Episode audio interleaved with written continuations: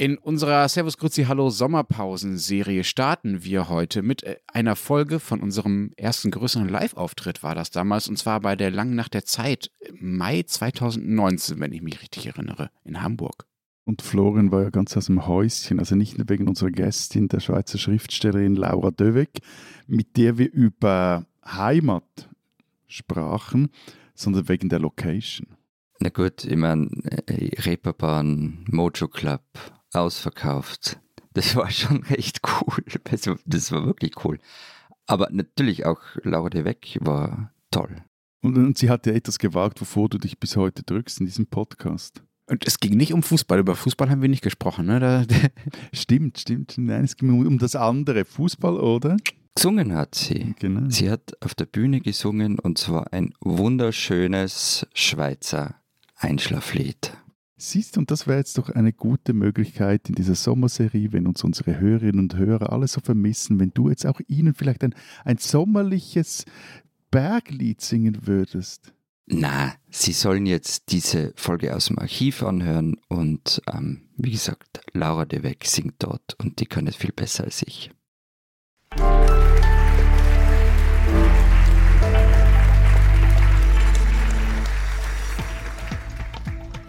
Servus. Grüezi. Und hallo, willkommen zur mittlerweile 61. Ausgabe unseres Transalpinen Podcasts mit Lenz Jakobsen, Politikchef bei Zeit Online in Berlin. Matthias Daum, Leiter der Schweizer Ausgabe der Zeit, Und eigentlich Flo in Zürich.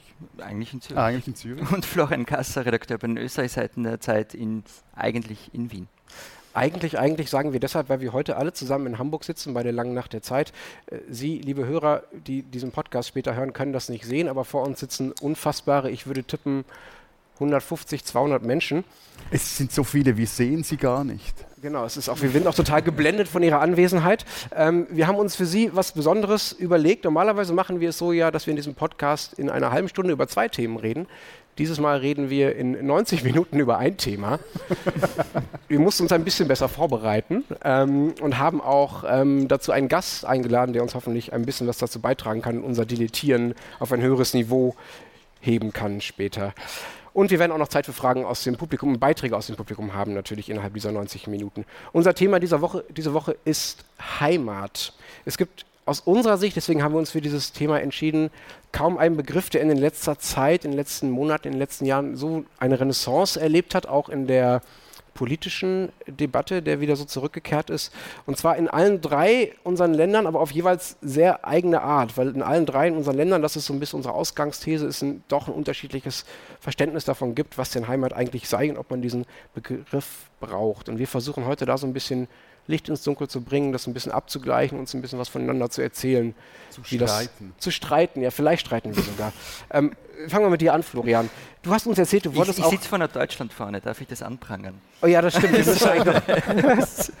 Das Sagt, ja. Äh, du wolltest als Kind in einer Schützenkompanie Mitglied werden, ja? Ist das richtig? Äh, kann, die hat sich dem Schutz der Heimat verschrieben. Das ist das, was so eine Schützenkompanie Ehrlich macht. gesagt, ich kann mir Florian mit einem Gewehr in der Hand einfach nicht so richtig vorstellen.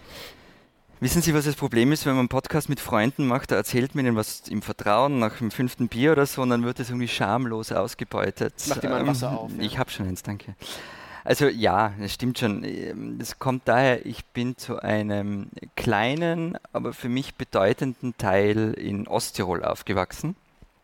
Und dort waren wir immer auf einem Bergbauernhof, nämlich auf dem Bergbauernhof des Onkels meiner Mutter, der selbst Schützenkommandant war. Und ich war dazwischen auch immer auf einer Hütte, auf der meine Mutter eben gearbeitet hat. Und Schützen, Blasmusik, Trachten, also das hat für mich irgendwie einfach dazugehört. Zu diesem Heimat, zu dem, was ich Heimat nenne. Meine, als Kind hat man dann irgendwie nur eine vage Vorstellung davon. Und in, für mich erschien es irgendwie logisch, dass wenn ich da bin, dass ich da irgendwie dazu Zwischenfrage. Mhm. Gibt es Bilder von dir in Tracht mit Gewehr? Also, das mit den Schützen. Ja oder nein? Ähm, also. ja oder nein? Mit Gewehr nicht. Schade. Mit Tracht? Also, Moment. Das mit den Schützen ist leider nichts geworden. Ähm, ich kann mich nicht mehr ganz genau erinnern, warum, aber am Ende wird es darauf rausgelaufen sein, weil es meine Mama mir verboten hat. Ähm, Ähm, aber es gibt tatsächlich haufenweise Kinderfotos von mir ähm, in Lederhosen. Aber das war das ist jetzt nichts besonders Traditionelles dran. Ähm, die trug ich halt immer auf dieser Hütte. Okay, aber kannst du vielleicht nochmal für alle, äh, die nicht so nah an den Schützen in Tirol dran sind äh, wie du, erklären, was genau die mit Heimat zu tun haben? Was, was ist da die Verbindung? Was machen die? Also, ähm, kurzer historischer Exkurs. Ähm, die Schützen gehen auf das Spätmittelalter zurück. Ähm, Kaiser Maximilian hat damals den Tirolern gesagt, okay, liebe Freunde, ihr müsst nicht für mich als Soldaten kämpfen, aber dafür kümmert ihr euch um den Schutz eurer Grenzen selbst. Und das ist so ein bisschen dieser Gründungsmythos der Tiroler Schützen. Und diesen militärischen Aspekt gibt es bis heute. Also alle Rangbezeichnungen bei den Schützen sind militärisch.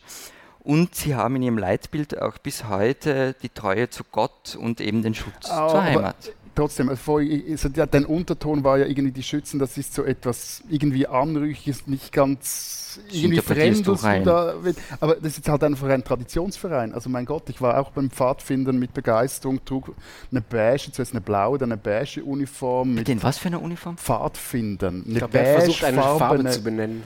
Eine beigefarbene Uniform. Okay. Braunton. Ja. Yeah. Danke. Hellbraun Ton. Mit Abzeichen drauf war zuerst äh, Fahnli, dann später Truppführer und äh, bin deswegen nicht zum Militaristen geworden. Also was ist daran schlimm? Also Traditionsvereine grundsätzlich wären völlig wurscht. Irgendwelche Tanzvereine, Trachtenvereine, Blasmusikkapellen und so weiter. Wenn sie denn nicht in der Politik bis heute eine Rolle spielen würden. Also es hat zum Beispiel, um jetzt noch kurz mal in Tirol zu bleiben, ähm, glaube ich, noch keinen Tiroler Landeshauptmann gegeben, der nicht bei den Schützen war. Klammer auf. Frauen dürfen zwar am Schützenverein beitreten, aber militärische Funktion dürfen sie keine übernehmen und zwar bis heute also nicht. Also die, die, dürfen auch nicht schießen? Nein, natürlich, bei den Schützen nicht, nein.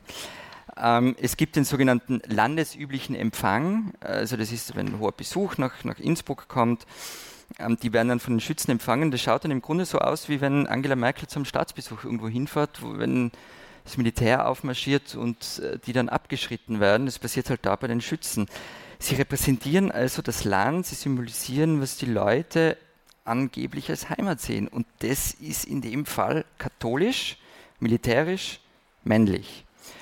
Und um von diesem skurrilen und sehr regionalen Teil wegzukommen, das ist es auch, was für viele das Heimatbild von Österreich ausmacht. Also Rural, Tracht, Kirche, viel Natur hat halt mit der Realität, wie Menschen im Land leben, wenig zu tun. Es ist zudem ziemlich exklusiv, weil es viele ausschließt. Aber nicht, weil du nicht bei den Schützen sein durftest. ich hatte es aufgeschlossen. okay. ähm, aber das wird halt in Kauf genommen. Das, das geht dann so weit, ähm, dass Alexander van der Bellen, also der österreichische Bundespräsident seit 2016, der hat in diesem legendären Wahlkampf, das haben Sie vielleicht mitbekommen, der hat ein Jahr lang gedauert, ähm, von sich Plakate aufgehängt hat, auf dem nur das Wort Heimat stand und er irgendwie auf den Bike raufgegangen ist.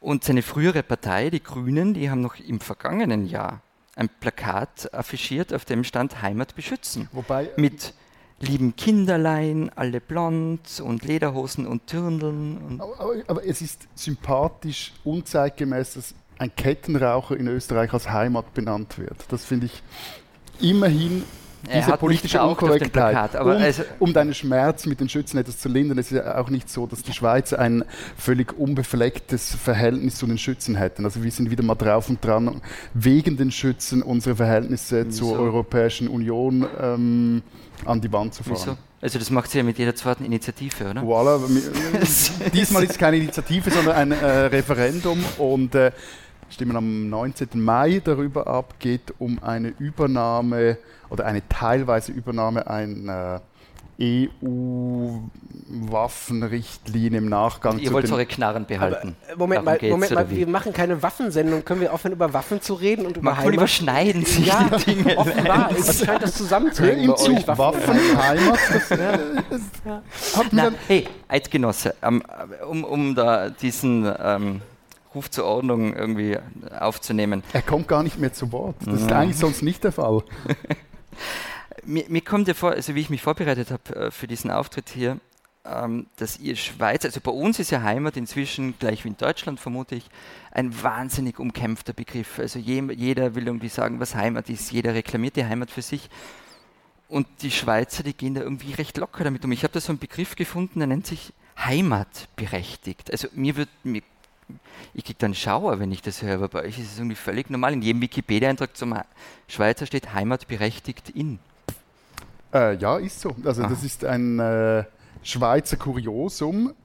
Also ich kann es an meiner Person erklären. Ich bin zum Beispiel nicht nur Schweizer, ich bin auch Kantonalzürcher und ich bin Stafner. Also ich habe neben dem Geburtsort, der in der Schweiz eigentlich keine Rolle spielt, der steht, ab, der steht glaube ich, sogar in gewissen Dokumenten gar nicht drin. Das ist vor allem der Ort, wo halt einfach das Spital stand, wo, wo ich geboren wurde. Aber der wichtige Ort, der auf dem Pass statt im Pass steht, auf der, der ID, der Identitätskarte steht, das ist der sogenannte Heimatort. Und in dem bin ich heimatberechtigt. Also ich habe das Bürgerrecht jetzt in meinem Fall von Stäfers, eine Gemeinde am rechten Zürichseeufer und der sogenannte Heimatschein. Das ist wie so das Grunddokument in der Schweiz für alle zivilrechtlichen Statusänderungen. Also wenn man heiratet, sich scheiden lässt oder da musst du jedes Mal dorthin blöderweise fahren. stirbt. Hm? Da musst du jedes Mal dahin fahren. Nein, wir kennen auch sowas wie Post. und E-Mail, aber das. TikTok. Okay, aber, aber erklär mal, was ist der Unterschied zwischen dem Ort, wo du geboren bist und äh, deinem Heimatort oder Heimatschein, Herkunftsort oder wie auch immer das. Wer entscheidet das, was da drin steht? Yeah, was, was, folgt dann daraus? Also das habe ich doch nicht verstanden. Jetzt wird es relativ tricky, weil ich habe das jetzt über Mittag oder heute Vormittag schon zu erklären versucht im Vorgespräch und ich hoffe, ich scheitere jetzt, jetzt nicht daran. Also, wir verstehen es nicht. Der Heimatort ist der Ort, oder sind die Orte, weil man kann auch mehrere haben, ähm, wo ich mein Bürgerrecht habe. Und das wird vererbt. Also ich habe denselben Heimatort wie mein Vater jetzt in meinem Fall. Es kann, wird jetzt aber auch teilweise über die Mutter vererbt. Hängt auch damit zusammen, welchen Namen das Kind dann annimmt. Und eben, also wie gesagt, ich, ich kam in Männedorf zur Welt, das ist die Nachbargemeinde meiner Heimatgemeinde, weil dort das Spital stand. Ich wohne jetzt aber seit bald 20 Jahren in Zürich, bin aber Okay, Bürger von Steff. Und was bedeutet das? das? Und was darfst du jetzt deshalb? Oder also so weit versteht man es. Das ist ja noch nicht so kompliziert. Entschuldigung? Was darfst du jetzt deshalb weniger oder nicht? Also musst du da irgendwie hinfahren? Musst du dir irgendwelche Sachen schicken lassen? Ich muss keine Zehnten irgendwas abgeben. mitbestimmen? Was, was ist der Punkt? Warum, warum gibt es das überhaupt? Also ursprünglich gab es, und das habe ich selber auch noch erlebt, ähm, als ich gerade volljährig wurde, dass man als Bürger einer Gemeinde durftest du, das hat sich jetzt geändert, durftest du an einer Gemeindeversammlung, also einer Bürgerversammlung, nicht nur darüber abstimmen, ähm, wie das Gemeindebudget äh, des kommenden Jahres aussehen soll, was alle durften, alle Schweizerinnen und Schweizer durften, die in dieser Gemeinde wohnten, sondern als Bürger dieser Gemeinde durfte ich auch darüber abstimmen, wer eingebürgert wird. Also sowohl Schweizer, äh, Ausländer, die eingebürgert wurden, als auch Schweizer, die das Bürgerrecht der Gemeinde erhalten wollten. Das heißt, ihr habt sozusagen nochmal so ein, so, ein, so ein Bürgerrecht im Bürgerrecht, ja? Also wenn ich, ich bin quasi Berliner, ja? So, also ich wohne in Berlin, aber ich dürfte in Berlin nicht die gleichen Sachen mitentscheiden wie diejenigen, deren Eltern schon in Berlin gewohnt haben, ja? Also nur um es zu verstehen. Die, die, Eltern müssen nicht mal, das ist ja der Witz, die Eltern müssen nicht mal in dieser Gemeinde gewohnt haben. Also zum Beispiel, äh, das kann auch über mehrere Generationen vererbt werden. Ja, okay. Ähm, nee, ernsthaft, ernsthaft. Meine, meine, meine, Frau hat äh, einer ihrer Bürgerorte ist Bürglen im Kanton Uri und ich meines Wissens war die zwei, dreimal in ihrem Leben dort. Die hat dort aber nie gelebt. Aber sie könnte darüber abstimmen, wer dort heimatberechtigt sein darf. Theoretisch schon. Praktisch hat sich jetzt das geändert. Es gab einen Bundesgerichtsentscheid vor einigen Jahren, 10, 15 Jahren, wo gesagt wurde, so Einbürgerungsentscheide, die müssen begründet sein und sie müssen auch rekursfähig sein und an solchen Gemeindeversammlungen wird kaum je was begründet. Das war meistens einfach eine, eine Formalie, da wurde Hand hoch, Hand runter. Die Idee dahinter, die ist gar nicht so doof, aber halt nicht mehr so richtig zeitgemäß. Die Idee dahinter ist, dass in einem Land wie der Schweiz das sehr stark föderalistisch aufgebaut wurde und diesem, auch dem Subsidiaritätsprinzip sich verpflichtet fühlt. Also die Idee, dass die Probleme oder die, äh, die Probleme dort gelöst oder die Fragen, die sich, wo sie sich stellen, gelöst werden und beantwortet werden auf dieser Ebene. Und bei der Einbürgerung ging man halt davon aus, ja gut, es sind die Leute, die in einer Gemeinde leben, die am besten entscheiden können, ob jetzt zum Beispiel der Herr Jakobsen äh, zum Schweizer taugt oder nicht hat etwas sehr Unzeitgemäßes, hat sich jetzt auch in der Praxis sehr verändert. Also wenn ja.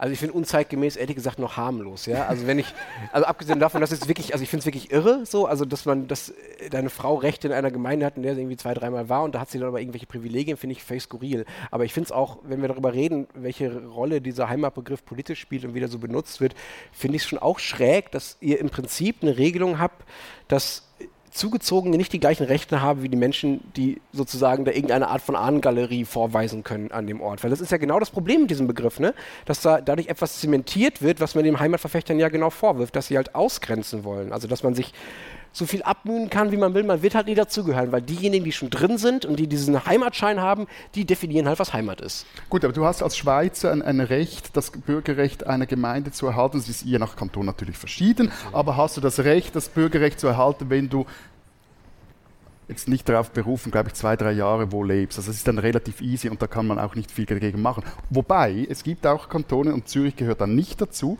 wo das noch viel verreckter ist. Mhm. Also wo das Bürgerrecht dann wirklich auch an, äh, an eine ja, an, an, pekuniäre Vorteile gebunden ist, weil diese Bürgergemeinden teilweise noch sehr viel Besitz haben, also vor allem Alpen, Wälder, teilweise auch sehr große Immobilien und die lassen dann wirklich niemanden mehr rein, weil die wollen dann nicht teilen. Mhm. Und noch ein, ein kurzer historischer Exkurs. Wichtig war der Heimatort in der Schweiz vor allem also ein bis ins 20. Jahrhundert, weil das ganze Armenwesen an den Heimatort gebunden war. Also wenn ich armengenössig wurde, war meine Heimatgemeinde. Wenn ich was wurde? Armengenössig. Also wenn ich dem Teufel vom Karren fiel, wenn ich kein Geld mehr hatte, okay. wenn ich verlumpte, dann war meine Heimatgemeinde für mich zuständig. Was dazu führte, das war jetzt im 19. Jahrhundert, dass dort Gemeinden... Dein Wortspiel war auch aus dem 19. Jahrhundert. ich bin heute wieder dem Teufel vom Karren gefallen. Ja? Dass Gemeinden, richtig arme Gemeinden, ihren armen Mitbürgern die äh, Auswanderung nach Amerika bezahlten, wenn sie im Gegenzug auf das Bürgerrecht verzichteten. Hm. Okay. Ähm, klingt alles sehr altertümlich. Ich habe das Gefühl, wir sind da ein bisschen, ein bisschen, selbst Österreich scheint da ja weiter zu sein. Florian, du hast vorhin das schon. Das ist nicht so schwierig. In dem Fall tatsächlich. Du hast vorhin schon erzählt von Alexander von der Bellen, der ja mit dem Heimatbegriff auch schon Wahlkampf gemacht hat. Das ist etwas, was in Deutschland, glaube ich, lange Zeit völlig unvorstellbar gewesen wäre. Und in meiner Wahrnehmung war es dann Winfried Kretsch, Kretschmann, der da auf politischer Bühne so ein bisschen für die Wende gesorgt hat, der ja in Baden-Württemberg vor vielen, vielen Jahren ähm, seine Landtagswahl auch deshalb gewonnen hat als Grüner, weil er halt schon seit 37 Jahren Froschkutteln essen in irgendeinem Vorort von Stuttgart war. Ja? Was zum Teufel sind Froschkutteln? Innereien, das kennst du nicht. Das ist so wie Hirn mit Ei bei uns oder Beuschalen oder so. Entschuldigung, aber jetzt schnell eine Klammerbemerkung. Wir waren zusammen mal in Wien essen. Und jener, der kein Hirn essen wollte, warst du. Dein Chef und ich. Klammer geschlossen, Entschuldigung. Okay, beim nächsten Auftritt machen wir Live-Mutprobe mit äh, Innereien essen. Ähm, was ich aber bemerkenswert daran finde, ist, dass es dabei ja nicht geblieben ist. Ne? Also, dass äh, es mittlerweile eine Debatte darüber gibt, ob Heimat auch was Linkes sein kann. Also, ob es quasi einen irgendwie harmlosen Heimatbegriff geben kann und wie der eigentlich aussehen könnte. Also, Froschkutteln essen, okay, das ist ziemlich unstrittig, aber kann man sagen, das ist Heimat und das ist nicht Heimat? Kann man Heimat definieren, ohne dass der Begriff damit automatisch gegen jemanden verwendet wird. Es gibt dazu von meinem Kollegen Johannes Schneider, ähm, der hat das mal auf die schöne Frage gebracht, ob Heimat ein irgendwie rührseliger Sentimentklumpatsch sei, der okay ist, wenn Neugroßstädter damit Anhänglichkeiten zu ihren nach dem Abitur zurückgelassenen Herkunftsregionen ausdrücken der aber dann gefährlich wird, wenn der Faschist in uns mal wieder einen Safe Space beansprucht, weil ihm Notunterkünfte für Geflüchtete und die Ehe für alle über den Kopf wachsen. Also, ganz ehrlich, ich finde, weil du das mit dem Froschkutteln essen so irgendwie weggewischt hast, das ist unproblematisch. Ich finde, das ist schon problematisch. So, wenn ihr das nicht essen wollt und in meinem Fall nicht einmal wisst, was es ist, ähm, dann könnt ihr nicht dazugehören. Und ähm, diese, diese Versuche, den Heimatbegriff irgendwie aus diesem rechten, konservativen Eck zu holen, die gibt es bei uns auch. Alexander von der Bellen habe ich schon erwähnt, aber sie sind halt nicht so überzeugend, weil am Ende laufen sie darauf hinaus, dass man genau diesen Heimatbegriff eben nimmt, rural, Lederhose, Dirndl und Innereien essen, ähm, und man dann eben in diesem Trachtenjanker herumsteht, wie FPÖ-Politiker auf der einen Seite und dann halt Grünpolitiker. Also man, ist ja nichts anderes in diesem Begriff drinnen, es bleibt ja das Gleiche. Aber die Frage ist ja, kann, kann man mit dem, also wie viel Politik kannst du mit dem machen? Also kurz Quiz, wer hat es bei uns gesagt in der Schweiz? Zitat, unser Patriotismus kennt keine Grenzen. Das kann jeder gewesen sein. Im Zweifelsfall war es immer Roger Köppel, oder? Hä? Im Zweifelsfall ist es immer Roger Köppel. Rocher, Rocher Köppel heißt der. Er hat, er hat Barsch gesagt oder Beige oder so. Was ist das? 2003 die Sozialdemokraten. Also das, ich glaube, das gibt es in allen Ländern, diese, diese, diese Idee oder diese Renaissance von Heimat. Oder Schweiz, bei uns ist dann weniger der Heimatbegriff, sondern mehr so diese, so diese Swissness-Fieber. Also bei der FDP hießen das in einem Wahlkampf mal aus Liebe zur Schweiz. Was ich auch sehr seltsam finde, dass man irgendwie ein Land lieben kann. Oder bei der SVP relativ sec Schweizer wählen SVP. Ähm, ich, ich finde das sehr komisch. Also ich finde das auf der, das so auf die. Ja, aber das sind diese, bei uns hängen jetzt auch diese Plakate, zum Beispiel von einer Freiheitlichen Partei, da sieht man wie Strache ein Plakat und drunter wählt uns eine Stimme für Österreich, irgendwie so paraphrasiert, steht nicht genau so oben, aber im Grunde steht irgendwie für Österreich drauf. Also ja, was ist das Absurde in der Schweiz, finde ich, so mit, mit dieser Swissness-Fixierung ist, dass auch einfach das Nationale gar nicht zum Schweizerischen passt. Also es ist etwas zutiefst, diese Fokussierung auf die Schweiz als Nation ist mhm. etwas zutiefst Unschweizerisches, weil das Land wirklich also als Bundesstaat aufgebaut ist, weil der, der, Nukleus des Landes in den Gemeinden oder in den Kantonen liegt und das Nationale eigentlich immer eine, auch historisch gesehen, eine untergeordnete Rolle spielt. Okay, wenn ihr das alles nicht nötig habt, Matthias, dann habt ihr doch bestimmt auch nicht so eine tolle Einrichtung wie ein Heimatministerium, oder? Nein, wir haben den Heimatschutz, aber das ist eine Organisation, die sich für alte Gebäude und zusammenkrachende Scheunen einsetzt, aber nicht. Äh das finde ich jetzt mal wirklich unstrittig, ehrlich gesagt. Noch unstrittiger als die Froschkutteln vielleicht. Wir hingegen haben hier ja ein Heimatministerium. Ne? Das Was tolle Sache. Das ja, das ist eine gute Frage. Ähm, das ist ja eine bayerische Idee, das merkt man dieser Idee, glaube ich, bis heute an und auch ihrer Umsetzung.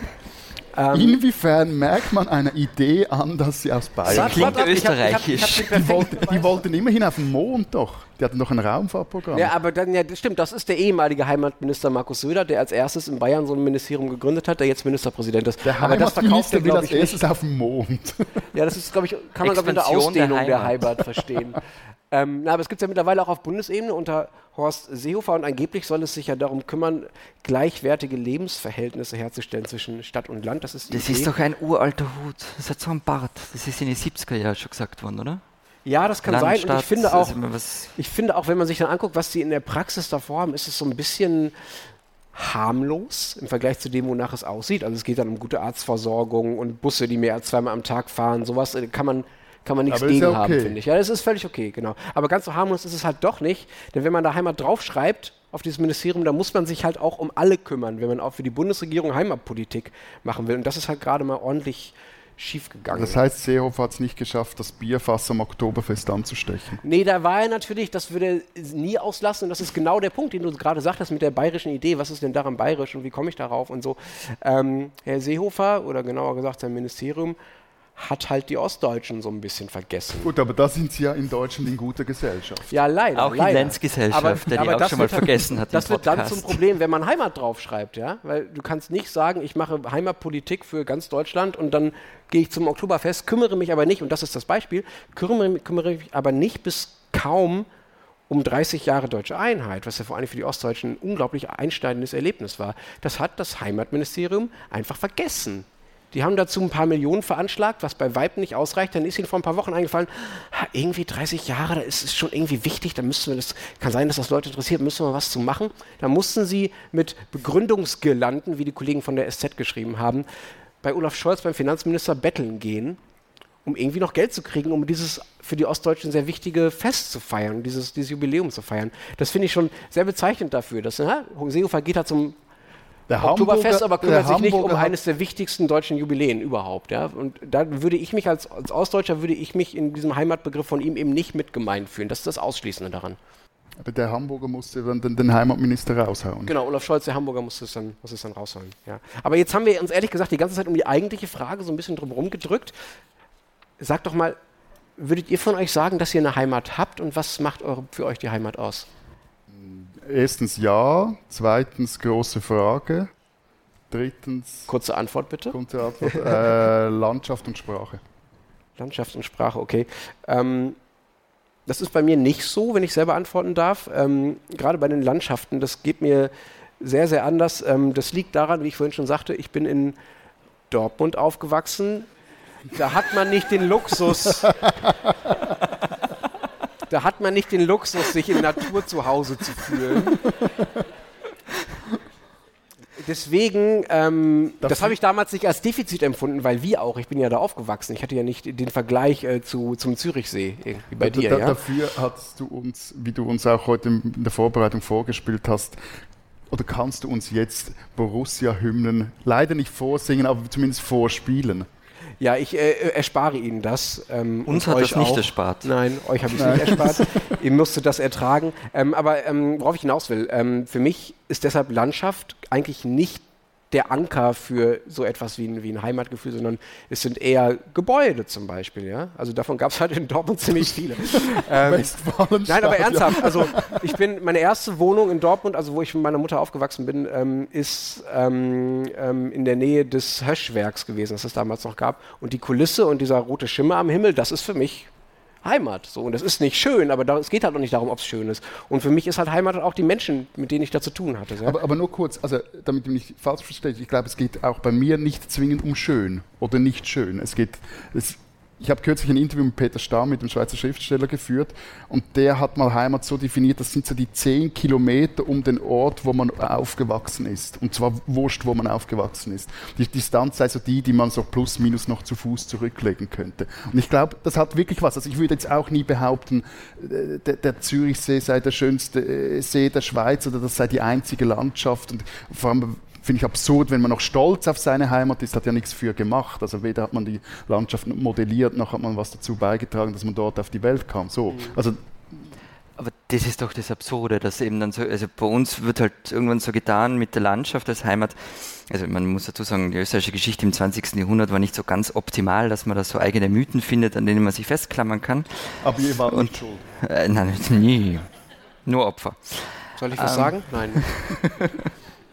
Aber also man hat sich halt dann, als dieses, diese, dieses riesige Reich, diese Monarchie weggefallen ist, irgendwie darauf zurückgezogen zu sagen, ja, wir, wir, haben aber schöne Berge und schöne Seen und ähm, also man hat sich halt irgendwie so einen Landschaftsmythos zurechtgezimmert, der zu einer nationalen Identität wurde und dann hat man gesagt, ja, wir sind halt Alpenrepublik. Völliger Unsinn, völliger Schwachsinn. Na, wieso? Und weil ein großer Teil des Landes eben nicht in den Alpen liegt. Also es gibt acht Millionen Österreicher und zwei Millionen leben in Wien. Hm.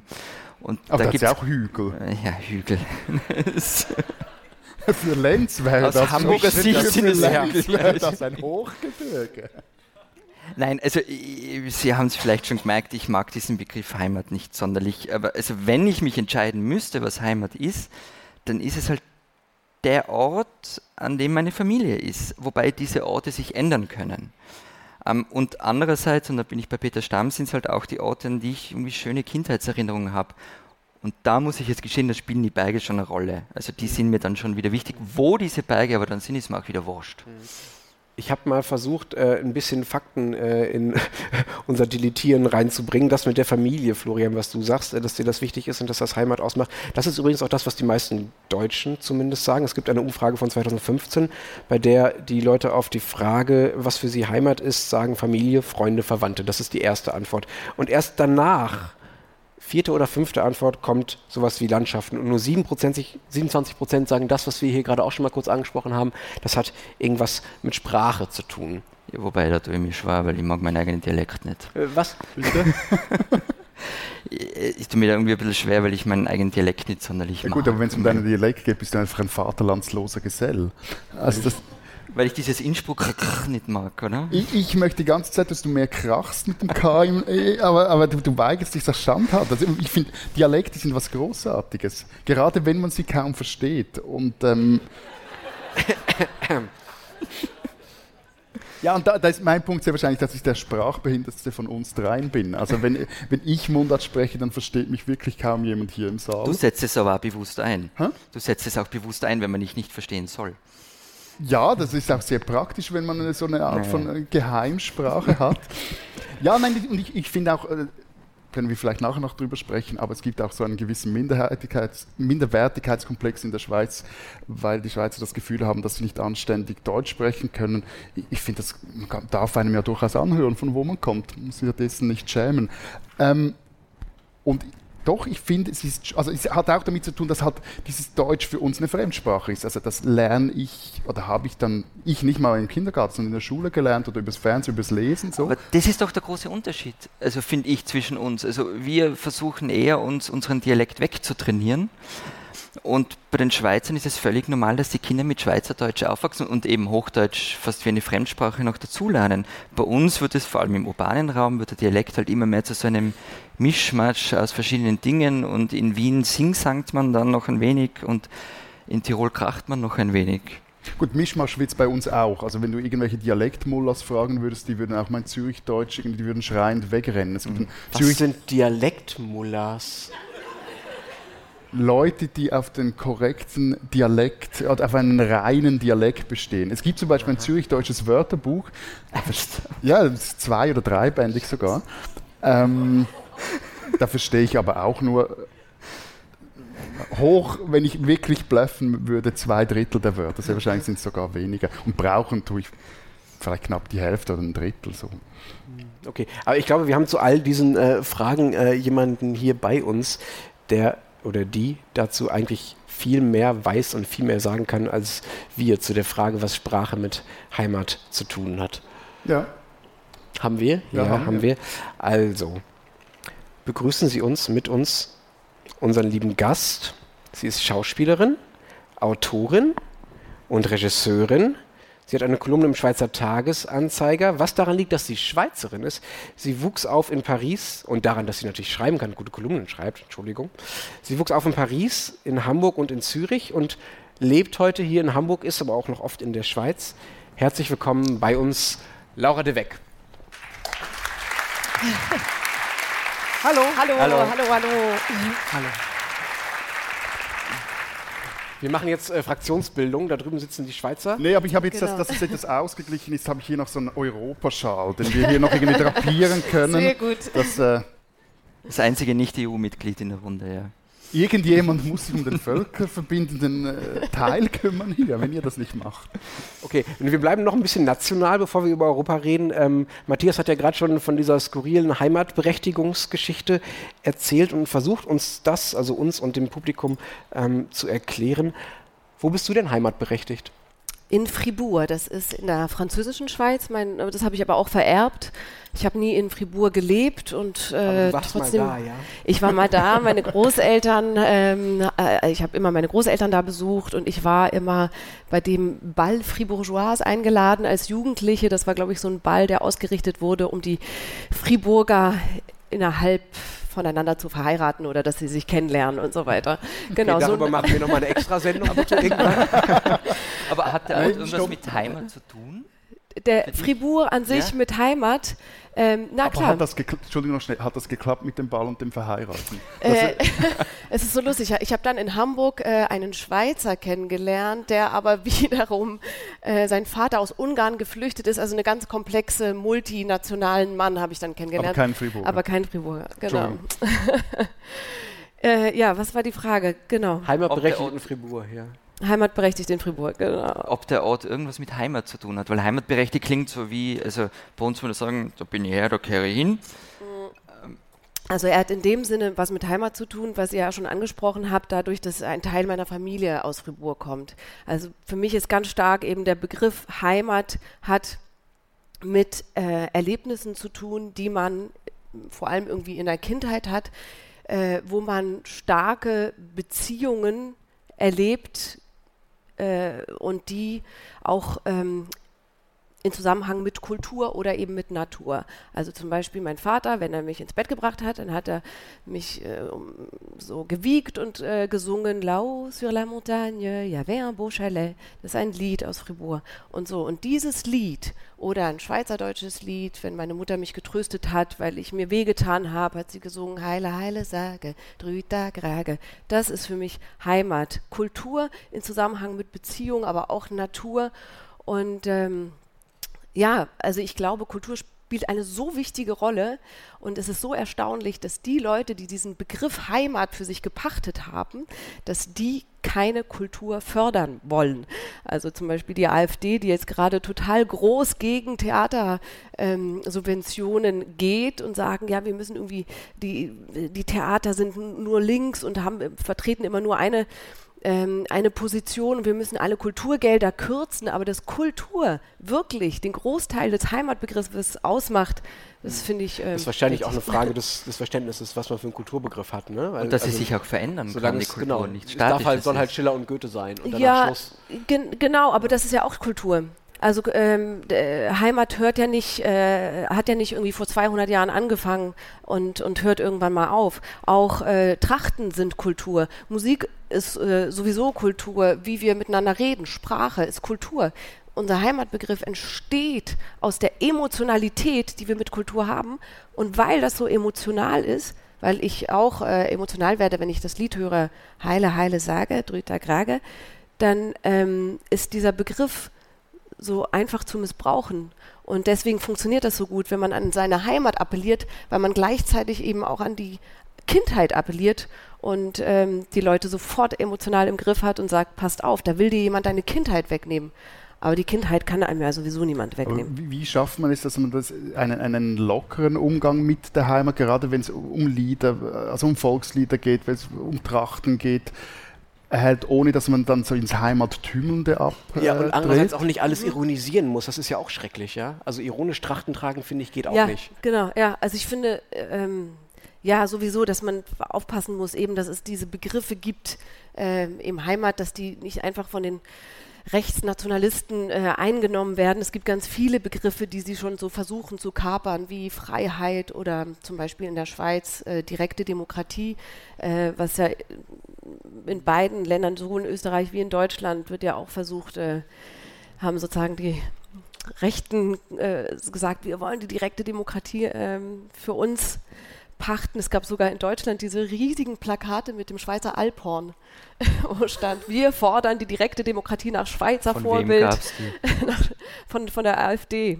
Und äh, ich bin ein großer Fan der direkten Demokratie und ich finde, man muss, ähm, man muss diese Begriffe wieder, ähm, wieder so erklären oder äh, ähm, ja, kulturell ausfüllen, das kann, das, was, was ich, das kann ja nur ich als Autorin machen, was anderes kann ich nicht, ähm, dass sie sich in ihr Gegenteil verkehren und dass Heimat etwas Modernes ist, etwas Zeitgenössisches. Aber wenn Heimat was Modernes sein soll nach deiner Vorstellung, wie ist denn deine Wahrnehmung, was die Unterschiede zwischen den Ländern angeht? Also du kennst die Schweiz ganz gut, du kennst Deutschland ganz gut und du kennst ein bisschen Frankreich auch ganz gut. Mhm. Ähm, gibt es da eine andere, du hast vorhin gesagt, Emotionalität ist eigentlich das, was das Heimatgefühl ausmacht, da kommt das quasi her aus der Kindheit.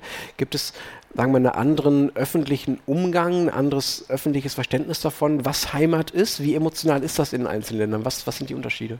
Ja, weil es die, ähm, äh, die Heimat oder sozusagen die Leute, mit denen man aufgewachsen ist, eigentlich eben Familie, die, ähm, die geben einem auf dem Weg mit, wie man zum Beispiel kommuniziert. Kulturelle Kommunikation. So. Und äh, ihr habt ja auch vorher schon über Sprache geredet.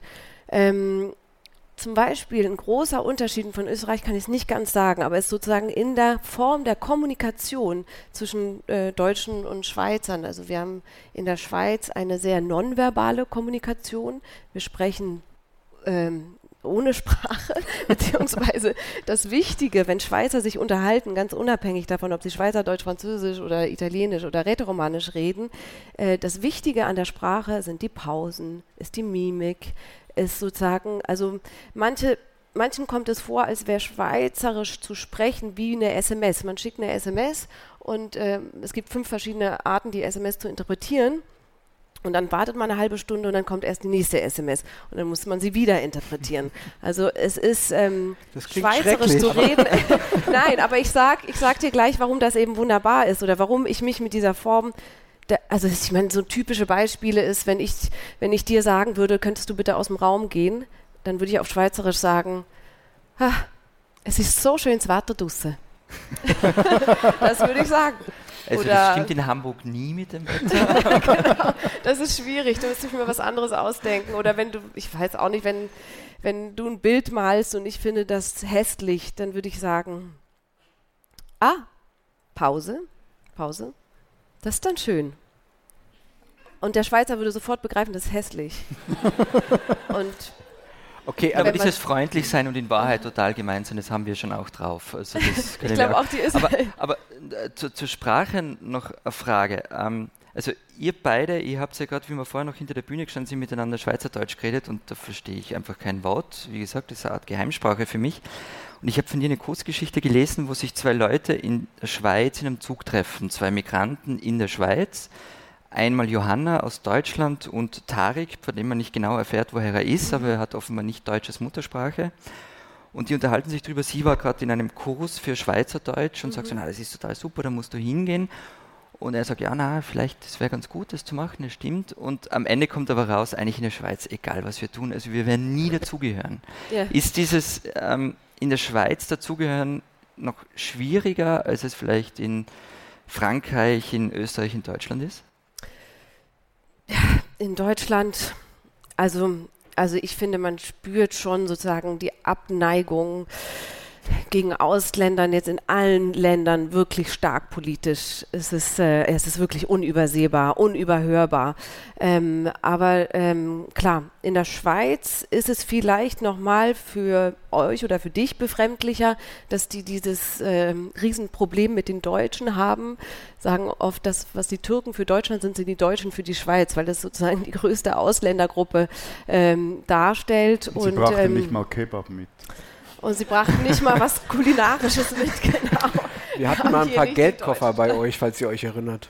Mhm. Baguette? Wie bitte? Geldkoffer hatten wir mal ein paar bei euch. ja, genau, die, ähm, die Habt ihr gerne genommen? Die Zeiten sind vorbei, genau, die wurden ähm, angenommen, aber ähm, also für Deutsche ist das nochmal so eine gesonderte Stellung in der Schweiz, weil die Schweizer nicht wollen, ich glaube, das kannst du bestätigen, dass die Deutschen Schweizerdeutsch lernen, weil sie sich verarscht fühlen, wenn ein Deutscher aber in die Bäckerei geht. Es gibt Kurse, die in der Geschichte hm? vorkommen. Also gibt es diese Kurse tatsächlich, die in der Geschichte vorkommen? Es gibt Schweizerdeutschkurse, also ja, genau. könnte nach Zürich ja, ziehen und einen Kurs für Schweizerdeutsch Ja, aber machen. man würde es eben, also dem Österreicher, du könntest noch knapp so durchrutschen, aber dem Deutschen würde man das übel nehmen, weil der Deutsche geht in die Bäckerei und sagt, äh, Grüßeli, ich hätte gerne li, äh, zwei Bröteli. und äh, genau, und dann äh, fühlt sich der Schweizer verarscht und das hat natürlich mit diesem Minderwertigkeitskomplex zu tun. Ähm, dass, dass man denkt, ach, die Schweizerchen, die sind ja so süß, da muss man immer ein Lied dranhängen. Und, ähm, und das ist diese, ja, diese Minderwertigkeit und das gibt nochmal so ein gesondertes Verhältnis zu den Deutschen in der Schweiz. Wobei es gibt eine lustige Geschichte. Äh, der Literaturprofessor an der Uni Zürich, Philipp Theisson, der spricht zum Beispiel Mundart. Der hat sich Mundart selber beigebracht, Schweizer Mundart, und hat der dafür, ist Deutscher, oder? Der ist Deutscher okay. und hat dafür einen Dialekt gesucht, den es eigentlich nicht, oder sich geschaffen, den es nicht gibt. Irgendwo so Oberaargau, also es liegt im Kanton Bern, Aargau, Mittellanddialekt, so ein völliges Mischmasch. Und Schweizer ganz, Esperanto oder was Ja, nee, und er hat es ganz bewusst gemacht, dass sein Dialekt nicht verortbar ist. Weil das Problem ist, wenn jemand Zürichdeutsch zu sprechen versucht, auch wenn es kein reines Zürichdeutsch spricht, ich höre, dass das irgendwie nicht stimmt. Ich höre dem recht lange noch an, dass der halt irgendwie aus Deutschland kommt oder dass die aus, aus der Romandie kommt oder so. Aber weil das ein Mischmasch-Dialekt ist, ist der auch für Schweizer nicht fassbar. Ja, das habe ich aber auch. Aber und das, das bin auch nicht fassbar, Sorry, das ist ganz gut. Wir reden lange über Sprache, aber ich finde es wichtig. Also ähm, das ist doch, hat doch was damit zu tun, dass ihr in der Schweiz, sagen wir mal, weniger eine dominierende Hochsprache habt, an die man sich halt einfach anpassen kann. Ja? Also in Deutschland, Leute, die nach Deutschland kommen die müssen ja nicht versuchen, irgendwelche Dialekte zu imitieren, ja, die müssen die versuchen halt irgendwie einigermaßen ans Hochdeutsch ranzukommen. Und das ist aber, wird ihnen aber auch, glaube ich, weniger vorgeworfen, wenn, sie, wenn ihnen das nicht gelingt, als das in der Schweiz der Fall ist. Also verstärkt quasi dieser, dieser Minderwertigkeitskomplex, den du angesprochen hast, verstärkt das dann, um es nur auf den Heimatbegriff zurückzuführen, verstärkt das das Bedürfnis, die, sich abzuschotten kulturell, also zu sagen, wir sind eh schon so wenige, wir wollen jetzt nicht noch ähm, aufgefüllt werden sozusagen. Wir wollen nicht noch Leute dazu haben, die irgendwie nicht wirklich dazugehören. Gibt es da einen Zusammenhang sozusagen zwischen Größe und Heimatbedürfnis? Also das würde ja. ihr seid 90 Millionen und wollt keine dazu haben. Also. Äh, ja, ich weiß aber nicht, ob mit dieser Sprachsache glaube ich nicht, dass, dass es in Deutschland so schlimm ist. Also wie gesagt, ich glaube tatsächlich, dass es in der Schweiz nicht ein, ein, ein Ding ist, welche Sprache man spricht. Wir sprechen ja vier Sprachen in der Schweiz. Für dich ist, bedeutet Schweizerdeutsch Heimat und Französisch weniger. Für mich ist Französisch eine ganz klare ähm, heimatliche Sprache aber eben es ist, ich glaube, es ist wirklich die Form, wie miteinander kommuniziert wird, wie ich erschrocken bin, als ich vor zwölf Jahren nach, äh, nach ähm, Hamburg gezogen bin, bin, wie die Leute mit mir reden. Und das ist eine Form. Äh, mach dir äh, Feinde, mach's bitte genauer. Äh, was, was hat dich erschreckt? Also, oder ich, ich kann vielleicht das auch so ausdrücken, eben ich schreibe Theaterstücke, das ist mein Beruf. Wenn ich einen Dialog schreibe, dann benutze ich sehr viel die schweizerische Form der Kommunikation, weil sie meines Erachtens dramatischer ist, poetischer, konfliktreicher. Wenn ich eine normale Szene habe, eine Frau kommt nach Hause äh, und, äh, und sie liebt ihren Mann nicht mehr und sie hält es nicht mehr aus mit ihrem Mann, dann würde die deutsche Szene so aussehen. Die Frau kommt nach Hause und sagt, ich halte nicht mehr aus. Es ist schrecklich mit dir. Ich verlasse dich. Das wäre die deutsche Szene. Die Schweizer Szene ist, die Frau kommt nach Hause und sagt, ähm, wie bitte? Ja, das Wetter ist so schön. Danke. Das Wetter ist so schön. Nee, die würde, die würde, das, da, da weiß sie, das braucht was Stärkeres. Also sie, sie würde sagen, sie würde sagen, ähm, du, die Nachbarn, die haben sich gerade getrennt. Und dann wird der Mann sagen, ah ja? Dann wird sie sagen, ja. Ja, die Frau, die hat ihn einfach verlassen. Von einem Tag auf den anderen hat sie ihn verlassen. Und dann würde er sagen, ah ja. Und dann würde sie sagen, ja. Und dann würde er sagen, aber zum Glück passiert uns das nicht, oder? Und dann wird sie sagen, komm, wir gehen ins Bett. So, da, also versteht ihr den Unterschied? Und das ist dann das die Trennung, komm, wir gehen ins Bett. das weiß ich gar nicht. Also, aber was ich wirklich so, ja, das ist, äh, okay, und das ist sozusagen dramaturgisch. Jetzt verstehe ich, als wenn Matthias mich irgendwie beschimpft. Also das ist, das ist dramaturgisch ja. viel interessanter, die Schweizer Form zu wählen, diese Pausen zu lassen. Deswegen arbeite ich auch so viele mit Pausen und so weiter. Das ist, ähm, ja, und das ist die Form, in der wir kommunizieren. Ich weiß nicht, oder fühlst du dich da gar nicht wiedererkannt? Doch, bis zu einem gewissen Grad schon. Ähm ich glaube, es ist ein. Ich glaube, das war jetzt die Schweizer Variante von ja. Nein. Nein, das war. Was würde denn. Wie, wir, wir müssten doch jetzt eigentlich wissen. Oder wir müssen wissen, wie würde denn die österreichische Frau handeln? Wie würde die österreichische Frau sich von ihrem Mann trennen? Ich glaube gar nicht so unähnlich. Jetzt bin ich zu wenig, äh, ähm, zu wenig Theaterautor, um das zu wissen. Also, also vermutlich viel direkter. Wir sind schon viel direkter. Aber böser. Eben, allem. sie würde ihn verprügeln. Ja. Sie würde reingehen, ihn verprügeln und wieder rausgehen. Oder in den Keller sperren. Genau. Okay. An dieser Stelle ähm, wechsle ich mal das Thema. Ähm, ich, ich würde gerne noch mal einmal, wir haben, wir haben ja, behaupten ja von uns, wir wären ein Politik-Podcast. Ähm, das sind wir jetzt in den letzten Minuten nicht mehr gewesen, das ist auch völlig okay, aber ich würde gerne noch über eine Sache mit euch reden. Ähm, ich habe das vorhin schon mal angedeutet. Also nur Den, kurz, sorry ja. schnell, also Sprachpolitik in der Schweiz ist äh, ein Riesending.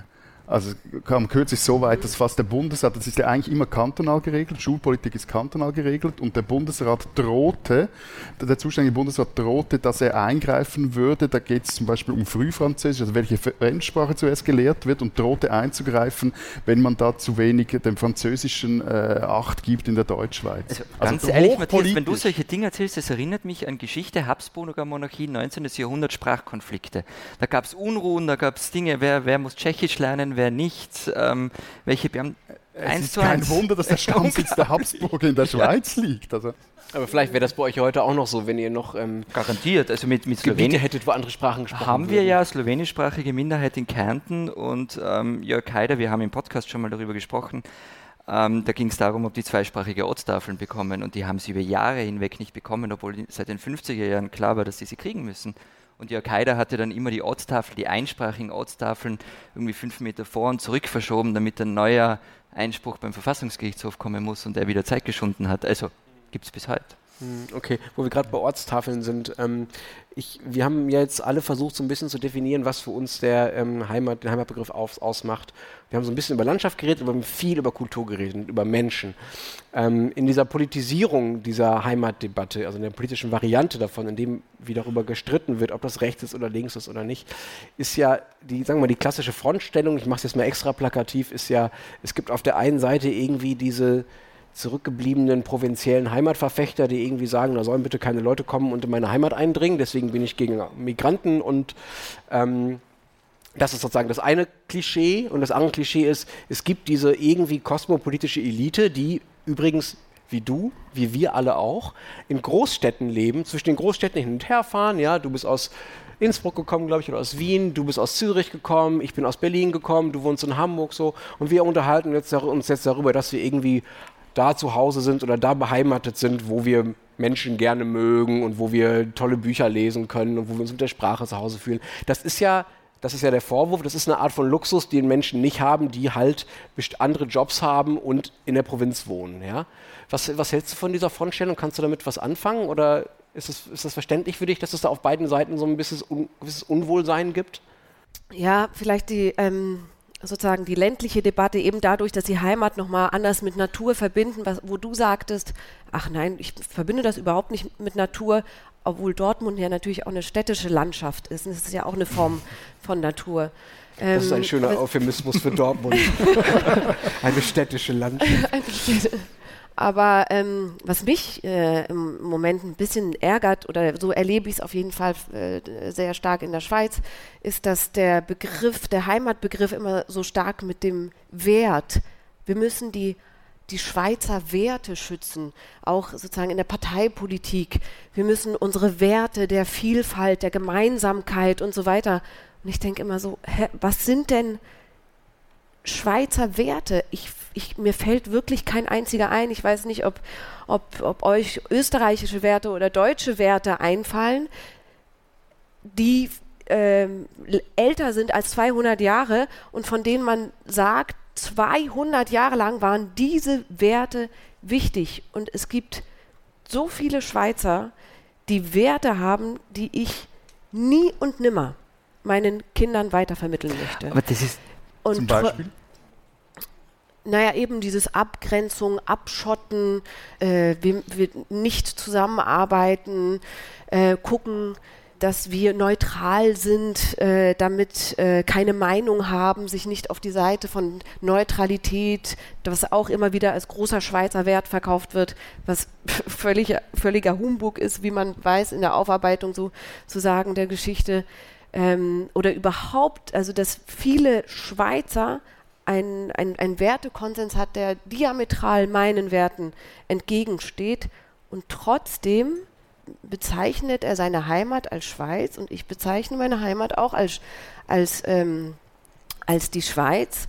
Und wir, wir müssen ja irgendetwas gemeinsam haben, dass beide, die so unterschiedlich leben, äh, uns für die Schweiz entschieden haben. Und das glaube ich wiederum, deswegen komme ich darauf, dass ich aber, glaube, das ist diese. Aber habt ihr euch wirklich für die Schweiz entschieden? Ihr habt euch nicht für die Schweiz Eben. entschieden. Nee, genau, also. das will ich sagen. Ja, äh, das ist ein interessanter Punkt. Ähm, wir haben uns nicht für die Schweiz entschieden. Die, die, Heimat ist gesetzt.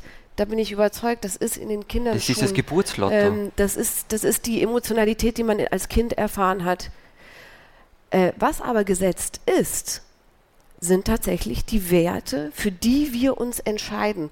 Und, ähm, und deswegen fühle ich mich als Schweizerin hier in Hamburg extrem zu Hause. Und warum fühle ich mich in Hamburg so zu Hause? Das ist nicht meine Heimat. Und in Wien könnte ich mich vermutlich auch zu Hause fühlen, weil ich spüre, dass diese Stadt ähm, Werte vermittelt, die mir wichtig sind dass man, weiß auch nicht, Demokratie ernst nimmt, Menschenrechte ernst nimmt, äh, Rücksicht auf den Nachbarn, Pressefreiheit und so weiter. Und diese Werte wiederum, für die hat man sich bewusst entschieden, für die Heimat nicht. Und das sind meines Erachtens, diese Werte, die ich aufgezählt habe, sind das europäische Werte. Ähm, Europa lag in Scherben. Es war, man hat gemerkt, diese Werte, Nationalismus, äh, Kraft des Stärkeren und so weiter, führt zu Krieg, zu Blut. Also muss man sich bewusst für Werte entscheiden, mit denen wir leben wollen. Und deswegen. Der Schal ähm, liegt richtig. Der Schal liegt richtig und ich äh, bedauere sehr, dass ich nicht, ähm, dass die Schweizer nicht zu Europa gehören. Ich bedauere sehr, dass wir jetzt bei dieser Europawahl nicht mitmachen können, weil das ist das, was wir entscheiden können. Werte. Und das ist darum, worum es jetzt eben geht in dieser Europawahl. Und das ist das, wo wir sagen können, hier fühle ich mich zu Hause. Solange die Schweiz diese Werte irgendwie noch mitmacht, wo es ja immer, also jetzt, wenn man die letzten Wahlen gerade in Zürich, Basel oder Luzern anguckt, gibt es sehr viel Hoffnung, aber ähm, also unabhängig von der Heimat gibt es ganz viele Orte, wo man sich zu Hause fühlen kann. Und das ist doch und der Unterschied. Also äh, ganz ehrlich, verzeih, mhm. wenn ich dir jetzt da widerspreche, aber dieses Meine Heimat ist Europa ist schon eine, ähm, sie kommt auch aus einer Biografie, aufgewachsen in drei Ländern, aber es ist schon ein sehr elitärer Zugang natürlich. Nee, die dazu. Heimat ist nicht Europa. Meine Heimat ist und die Schweiz, mein Zuhause. Ich kann in Europa zu Hause sein. Ich kann überall aber zu Hause sein. Könnte man nicht den Begriff als Vorschlag zur Güte könnte man nicht mhm. den Begriff Heimat, ähm, den ich jetzt irgendwie sehr widerwillig seit, wie lange, fast eine Stunde schon benutze, mhm. Ähm, ernsthaft. ernsthaft. das willst du alles in die Tonne hauen, ja? Ich will nicht alle in die Tonne treten, okay. genau. Also nein, weil diese, dieser Begriff Heimat, so wie du vorher gesagt hast, wofür steht er, wofür wird er gebraucht? Es ist fast immer irgendwas Rückständiges. Es ist ein Familienbild von vorgestern meistens. Die Frau steht am Herd, der Mann geht arbeiten und danach eben zum Schützenverein. Ja, aber wenn du den Begriff also verloren gibst, dann, gibst, dann, dann, dann verschenkst ihn, du ihn den... den man könnte doch, warum kann man ihn nicht ersetzen mit etwas, was mir sowieso viel sympathischer ist, nämlich mit dem Begriff, den du gerade vorher benutzt hast, dieses Daheim, dieses genau, Zuhause. Es ist das Zuhause. Warum ja. kann man das nicht einfach damit, da bin ich daheim? Ja. Aber und das können dann auch gleich mehrere Orte sein. Aber zu Hause sage ich, wenn mich jemand anruft und fragt, ja, wo bist du denn? Ja, ich bin zu Hause. Also Nein. Das, ist doch, das ist total nüchtern. Und wenn du, das, das, das, das schwingt überhaupt bist, hebst ab, ich bin in der Heimat oder wie? Ja, also, apropos, also, nein, apropos äh, Sprache und so weiter. Als ich äh, nach Hamburg gezogen bin, vor zwölf Jahren, da war ich total gestresst, weil ich irgendwie ähm, Umzugswagen parkieren musste und das war eine verbotene Zone, also musste ich der Polizei anrufen. Äh, und dann habe ich die Polizei angerufen und habe gesagt, ja, guten Tag, ich bin gerade von Zürich nach Hamburg gezogen und dann hat er gesagt, ja moin, herzlich willkommen.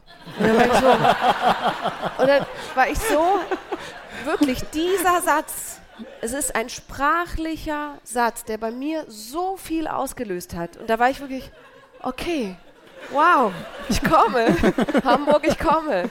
Und ähm, ja, das sind diese, sich wertvoll aufgenommen zu fühlen innerhalb seiner, das ist sich zu Hause fühlen. Deswegen fühle ich mich, ähm, ja, in Hamburg zu Hause. Aber das ist ja, es ist ja schon ein Luxus, ähm, sich den Heimatbegriff über die Werte aussuchen zu können. Ne? Ich glaube, da würde ich so ein bisschen, du hast es elitär genannt, da würde ich so ein bisschen mitgehen zu sagen, ähm, für viele Menschen ähm, geht es eben nicht darum, sich Werte zusammenzustellen und die dann zur Heimat zu machen, sondern es geht darum, ähm, etwas Bestehendes als Heimat festzusetzen und dann zu sagen, so das ist es und dabei bleibt es jetzt auch. Es ist auch anstrengend, ja, sich zu überlegen, okay, welche Werte sind denn jetzt das, was, was sozusagen mein, mein Beheimatetsein in Europa irgendwie Ja, das passiert ganz automatisch. Also eben, wie gesagt, Heimat ist emotional das, äh, okay. äh, und, und das Zuhause, das sind die Werte. Äh, und man kann ja auch sein, man kann, also wenn jetzt zum Beispiel die Schweiz angegriffen von irgendwelchen Fanatikern ähm, aus Österreich. Dann aus Österreich. Schützenhilfe zählen. Aber dann wäre ja die Schweiz nicht mehr mein Zuhause. Vielleicht würden sie mich nicht mehr reinlassen, weil, wir, weil die sagen würden, in der Schweiz dürfen nur noch französischsprachige Menschen rein oder sowas. Da, aber die Schweiz würde immer, immer, immer meine Heimat bleiben, auch wenn sie zerbombt wäre, auch wenn sie mich nicht mehr reinlassen würden. Da würde der Schweizer Berg sozusagen, würde mir immer noch sagen, weißt du was, wenn es dir schlecht geht, leg dich in meine Wiese und ich werde dich trösten. So. Das wird der Elbstrand mit mir nie machen. So, das wird äh, emotional kann ich mich nicht an den Elbstrand legen und weiß, der wird mich immer willkommen heißen. Das kann nur der Schweizer Berg. Aber, ähm, aber der Schweizer Berg kann irgendwann auch nicht mehr mein Zuhause sein. Aber du willst auf was anderes hinaus, oder? Ich will jetzt eigentlich auf gar nichts mehr hinaus. ich will jetzt eigentlich auf Sie hinaus. Ähm, ich bin mir nicht sicher, ähm, ob Sie sich vom Elbstrand in den Arm genommen fühlen. Aber wir wüssten gerne von Ihnen, wie Sie denn zum Heimatbegriff stehen, ob der für Sie wichtig ist, sprechen Sie davon? Ich selber, um das auch noch zu sagen, ich, ich habe ihn jetzt auch heute ähnlich wie Florian in der Sendung benutzt, aber ich würde ihn von mir aus nie, nie von mir hertragen. Ich würde nie sagen, Dortmund ist meine Heimat. Ich bin da aufgewachsen und ich verbinde damit etwas, aber ich würde auch nicht Heimat sagen. Ich glaube aus historischen, deutschen, erzieherischen, politischen Gründen. So, um das nochmal zu sagen. Das eint uns vielleicht, diese gemeinsame Geschichte und dass man vielleicht deswegen auch genau, so ein bisschen also ich finde, es, ist, es gibt eine, eine deutsche und vielleicht auch österreichische Vorsicht damit, ähm, sagen wir mal, eine Kettenreaktion von Heimat zu Nationalstolz, zu Nationalismus auszulösen und auch nur in den Verdacht zu geraten. So. Aber das ist nur meine Position. Eigentlich wollte ich ja Sie fragen. Ähm, ist der Begriff für Sie wichtig und was bedeutet für Sie Heimat? Was macht für Sie die Heimat aus? Ich gehe mal der um Kollege das Volk. Matthias ähm, sp springt jetzt von der Bühne ähm, oben auf den Rängen, nenne ich es mal. Habe ich noch nie sagen dürfen, diesen Satz. Ähm, ist auch noch eine Kollegin mit einem Mikrofon unterwegs. Ähm, heben Sie einfach die Hand ja. und reden Sie los. Und da, Matthias, direkt neben dir. Ich, ich haut's für Sie. Ja, schönen Dank. Äh, mein Name ist äh, Jörg Doberstein. Ich bin beheimatet und ich, äh, meine Heimat ist Mecklenburg-Vorpommern. Und ich finde diese Begriffsbestimmung ganz wichtig, weil da bin ich geboren und aufgewachsen. Da sind meine emotionalen Erlebnisse in der Kindheit. Deshalb kann ich Sie da sehr gut verstehen, dass Sie das mit der Schweiz auch so beschreiben. Und ich finde, wir sollten die Begriffe nicht verwechseln. Wir haben eine, ein Heimatgefühl, wir haben eine Nationalität. Meine Nationalität ist Deutsch. Womit ich eben ganz klar sagen will, wir dürfen das nicht verwechseln. Die Nationalität kann Heimat nicht missbrauchen. Und das finde ich eine ganz wichtige äh, Ansage, weil eine Nationalität ist etwas, ein Land, in dem ich geboren bin, ist ein Land, was sich politisch hoffentlich auch weiterhin selbst bestimmt. Aber das ist nicht meine Heimat. Meine Heimat ist da, wo meine Emotion zu Hause ist, da, wo ich geboren bin, wo ich aufgewachsen bin. Ich musste das 1975 verlassen, weil meine Heimat nicht frei war und bin dann nach Deutschland gezogen, ins heute vereinte Deutschland. Und ich finde das aber wichtig, dass wir von den Nationalisten den Begriff Heimat nicht missbrauchen lassen, weil Heimat hat Emotion.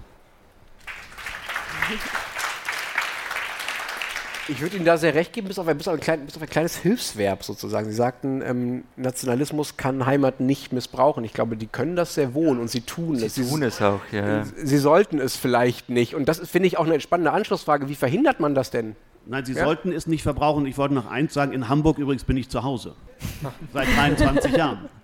Und ähm, nein, das, das ist richtig. Wir sollten uns dagegen wehren, aber wir sollten es auch nicht zerreden. Wir sollten uns den Begriff einfach emotional nicht wegnehmen lassen. Und natürlich müssen wir uns weigern, anzuerkennen, dass Heimat mit Nationalsystem oder mit Nationalstolz gleichgesetzt wird. Das ist absolut richtig. Okay, ein Appell für eine äh, Heimatbegriffsbehauptung gegen die Nationalisten sozusagen. Haben wir noch weitere Heimatverteidigung, Heimatangriffe, Heimaterklärungen? Da oben. Äh, ja, moin und Servus, ich bin der Frank, komme aus Augsburg und ähm, bin zu Hause in Hamburg. Ähm, Heimat ist für mich in meiner Generation und als Bayer nochmal extra, Sie kennen das ja bestimmt, die Bayern haben ja ihre Haut drauf Mentalität, ähm, wurde immer oder von mir und von meinen, von meinen Freunden auch, wurde immer relativ unreflektiert und unproblematisch benutzt. Ne? Also ähm, zum Beispiel, wenn ich, wenn, wenn ich im Studium war und äh, dann ging es dann ging's nach Hause zum Elternbesuch, dann ging es halt in die Heimat. Nichtsdestotrotz finde ich es unglaublich wichtig, ähm, zu oder, oder festzustellen, dass ähm, so, eine, so eine unbelastete, äh, ein unbelastetes Verständnis von Heimat ähm, für mich vielleicht kein schlechter Ansatz ist, denn wir hatten das Thema vorher kurz. Ähm, es ging darum, dass, dass, dass wir ja nichts dafür können, Ge Geburtslotto, dass wir ja nichts dafür können, wo wir aufgewachsen sind. Und ähm, deswegen finde ich es unglaublich schwierig, ähm, mit Heimat Stolz zu verbinden. Kann ich nicht. Ich habe Migrationshintergrund und äh, ich habe mich immer schon ein bisschen mit der Frage auseinandergesetzt, habe ich ein Heimatgefühl, womit identifiziere ich mich? Und mir ist eigentlich, ich bin eigentlich drauf gekommen, nein, gar nicht. Ähm, mir, mir ist es, mir, ich habe keine, kein, kein Stolzgefühl zu dem Ort, wo ich herkomme, zu dem Ort, wo meine Familie ursprünglich herkommt, weil ich nichts dafür kann. Es ist nun mal so, ich bin in Augsburg aufgewachsen, aber ich identifiziere mich über die Werte äh, und suche mir, such mir mein Zuhause nach den Werten aus. Ich bin da, ich bin da ganz bei Ihnen. Und ich finde das unglaublich, ich finde das unglaublich schwierig, wenn ich, wenn ich mit Leuten diskutiere, die, die dann sagen, ähm, das sind besonders, das sind besonders Leute, die äh, deren, deren, deren, deren Hintergrund ähm, die, die in ihren Ländern nicht mit Nationalismus zu kämpfen hatten oder Nationalsozialismus insbesondere, die dann sagen, ja, ich bin, ich bin stolz, Russe zu sein oder ich bin, ich bin, ich bin, ich bin, ich bin stolz, Australier zu sein, von da zu kommen. Ähm, finde ich unglaublich, ich unglaublich schwierig. Ich finde, man kann, man kann dankbar sein, äh, aufgewachsen sein zu können, wo man aufgewachsen ist. Mhm. Das, das auf jeden Fall. Wort. Dankbarkeit ist ein gutes Wort. Ja, also ich bin, ich bin auch unglaublich mhm. dankbar, dass ich, dass ich in, in so einem schönen Teil unseres Landes aufwachsen konnte, auf jeden Fall. Aber kann ich ja nichts für, ne? Aber ähm, mir, mir fiel nur jetzt dabei ein, wie kann man den Begriff Heimat irgendwie in die, äh, äh, ins Heute bringen, ohne dass sofort eben man sofort an Trachten denkt oder an äh, ich Nationalsozialismus. Gegen Trachten, die dürfen ja ruhig da sein, diese, er wollte diese doch mal selber. die ja, Frage ist, was, was politisch damit impliziert wird. Ja, das eben, stört mich halt. Ich komme halt, ich komme aus der Kunst, aus der Kultur. Mir ist nur eingefallen gerade, dass wir äh, Musiker haben in der Schweiz. Also ich dachte, der Zugang, den Musiker gerade verwenden, interessant. Ähm, die alte ähm, äh, traditionelle Schweizer Volkslieder nehmen und die remixen und die äh, und daraus wieder was Neues schaffen. Äh, wir haben jetzt gerade eine, eine Rapperin, Steffler Chef, die äh, Simmeliberg äh, eine Version daraus gemacht hat oder Sophie Hunger, die ihr vielleicht eher kennen werdet, ähm, Vreneli vom Guckisberg und ähm, gerade die eine Version ist wahnsinnig düster und hart, aber trotzdem sozusagen dieses fröhliche Volkslied. Also irgendwie die Musik schafft es, glaube ich, ähm, weil die halt sowieso Remix-Künstler sind, ähm, diese, die, diese alten Heimatsgefühl äh, ins Jetzt zu bringen. Und vielleicht sollten wir uns bei den Musikern irgendwie ein Vorbild nehmen. Ich weiß noch nicht ganz, wie wir es tun. Ähm, vielleicht ähm, die deutsche Nationalhymne von jemandem singen lassen, der ähm, ja. eingewandert ja. ist und nicht Deutsch. der nicht Deutsch perfekt spricht. Oder ihr habt sie gestohlen von uns, oder? Wie ist die Geschichte? Haben wir weitere Fragen vielleicht auch oder Anmerkungen im Publikum? Hier, hier haben Matthias hat, ja, bitte. Ich halte das Mikro für Sie. Hallo, äh, ich bin Madeleine. Mein aktuelles Zuhause ist Bremen. Und äh, dadurch, dass ich äh, als Kind und äh, Teenie sehr oft umgezogen bin, würde ich jetzt nicht sagen, dass meine Heimat ein bestimmter Ort ist, weil gerade auch, weil da, wo ich geboren und die ersten sieben Jahre aufgewachsen bin, da bin ich nicht mehr gerne, da fühle ich mich nicht wohl und deswegen würde ich das nicht als meine Heimat bezeichnen. Ähm, ich reise sehr gerne, ich reise sehr gerne durch Deutschland, gucke mir viele Städte an, deswegen würde ich eher sagen, meine Heimat ist Deutschland. Das ist spannend, ja. Das, ja. das finde ich also auf, auf, zwei Ebenen spannend. Erstens, weil da ja drin steckt, dass man sich auch gegen eine Heimat entscheiden kann. Also dieses Ge Geburtslotto, wie Sie da oben vorhin sagten, ähm, quasi austrägst, indem man sagt, so, nee, ist es halt einfach nicht mehr. Es ist jetzt was anderes, ja. Das äh, kam, glaube ich, noch nicht vor. Also, wie weit wählt man sich seine Heimat nicht nur in Sachen von Werten, sondern auch in Sachen von, ähm, welchen räumlichen Bezugsraum suche ich mir aus. Und ich finde es auch spannend, weil das ja genau der Punkt war, den wir gerade schon hatten. Gibt es eigentlich ähm, eine Verbindung zwischen nationalem Gefühl, sag ich mal, und Heimatgefühl? Ist das etwas getrenntes? Sollte das etwas getrenntes sein oder kann das was Gleiches sein? Also wenn Sie sagen, Ihre Heimat ist Deutschland, dann würde ich vermuten, dass das auf mehr Bauchschmerzen trifft bei vielen Menschen, als wenn sie sagen, ihre Heimat, wie der, wie der Ihr Vorredner das sagte, ihre Heimat ist Mecklenburg-Vorpommern. Ne? Das hat irgendwie eine andere Qualität, oder? Ja, ich, ich meine, muss man sich jetzt unbedingt für ein Bundesland entscheiden? Oder kann man nicht, kann man Nein, auch, nicht. Nein, oder kann man nicht auch sagen, man fühlt sich überall in Deutschland wohl? Jetzt heute mhm. zum Beispiel bin ich gerade aus München gekommen, heute hierher gekommen, heute Abend fahre ich dann wieder nach Hause äh, nach Bremen und ich bin oft in Berlin. Da fühle ich mich sehr, sehr wohl, würde aber auch nie hinziehen. Ich liebe Berlin. Ich bin sehr oft in Berlin. Äh, es ist super schön da, aber da wohnen würde ich trotzdem nicht. Aber, aber ich fühle mich da sehr wohl. Heimat bezeichnen. Ich fühle mich da sehr wohl und Heimat ist für mich da, wo ich mich wohlfühle. Mhm. Aber da, darf ich eine ist? persönliche Frage stellen? Warum, warum äh, fühlen Sie sich in oder warum haben Sie sozusagen Ihre Heimat, würden Sie gerne was Neues als Ihre Heimat bezeichnen? Was waren, was waren da die Gründe? Äh, warum ich mich da, wo ich geboren bin, nicht wohlgefühlt habe? Mhm. Ähm, Dorf, Familie. Ja. So also auch emotionale Gründe. Ja, ja. emotionale mhm. Gründe, definitiv, weil äh, man muss sich ja dort wohlfühlen. Wenn man sich irgendwo nicht wohlfühlt, dann kann man es nicht als Heimat bezeichnen. Mhm. Weitere Beiträge? Da, erst direkt da vor dir, Matthias, und dann da drüben. Ich halte es für Sie. Äh, ich bin in der Lüneburger Heide äh, geboren und habe mich entschieden, nach der Schule zur See zu fahren. Und bin dann von Hamburg aus äh, losgezogen und habe also Südamerika, Mittelamerika, Karibik, Asien, Afrika befahren und ich habe dann festgestellt, dass wir während der Reisezeit, also von der Überfahrt von Hamburg nach Südamerika zum Beispiel, jeden Tag das Hamburger Abendblatt bekommen haben. Das Hamburger Abendblatt, das hat der Funker dann immer, immer aufgenommen und uns dann nachmittags, wenn die Verbindung gut war, auf den Tisch gelegt. Und das Abendblatt hat ein Motto äh, oben auf der Titelseite, äh, wie die Zeit auch mit ihrem Schlüssel mit der Heimat die Welt umfassen. Und ich muss sagen, ich habe äh, die, dieses Motto im Prinzip also zur Kenntnis genommen, aber im Nachhinein für mich dann doch relativ schnell festgestellt, dass ich in der Tat ein Stück weit mit der Heimat die Welt erfahren habe. Und ich habe mich, ich habe das nicht überbewertet. Und ich würde auch nicht sagen, also ich habe auch, bin auch froh, dass ich den Begriff, dass keiner gesagt hat, äh, ich bin stolz, ein Deutscher zu sein. Aber ich fand diesen Spruch doch in gewisser Weise also verbindend, verbindlich für mich. Also ich habe mit Neugier und mit Interesse äh, die Welt kennengelernt und habe äh, aber immer mich besonnen auch oder mich besinnen können, dass ich auch, woher ich komme, und insofern fand ich diese Verbindung mit diesem äh, Motto äh, für mich eine ganz äh, spannende Erfahrung, die ich ein Stück weit auch jetzt in der Diskussion wiedergefunden habe. Ja, also insofern bin ich, bin ich durchaus bewusst, wenn ich das Wort Heimat höre und was ich damit zu verbinden habe. Aber das sollte man nicht überbewerten, sondern man sollte das richtig zuordnen, die Kategorien da entsprechend auch für sich dann nicht verschieben. Ja, ich finde, manchmal ist die Heimat ist vielleicht auch im besten Sinne wie ein gutes, wie gute Eltern, die sagen, wir lassen dich in die Welt raus, bereist die Welt und du kannst immer zu uns zurückkommen. Im besten Falle ist es das. Natürlich für viele nicht, aber so würde ich mir eine Heimat wünschen, ja.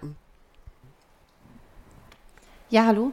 Birte ist mein Name. Ich ähm, hatte vorhin in der Diskussion so einen kurzen Moment, wo ich mich auf einmal unwohl gefühlt habe. Und das war irgendwie in dem Moment, wo ähm, Sie, Frau Weck, versucht haben, irgendwie bestimmte Charakteristika mit ihrer Heimat zu verbinden. Mhm. Und ich habe gemerkt, dass das irgendwie dieser Moment ist, in dem ich gemerkt habe, okay, hier passiert jetzt irgendwie eine Abgrenzung und auch so eine Festlegung. Meine Heimat hat jetzt damit zu tun. Oder als es um Herrn Kretschmann und irgendeinem Gericht ging oder so. Froschkutteln. Ja, genau.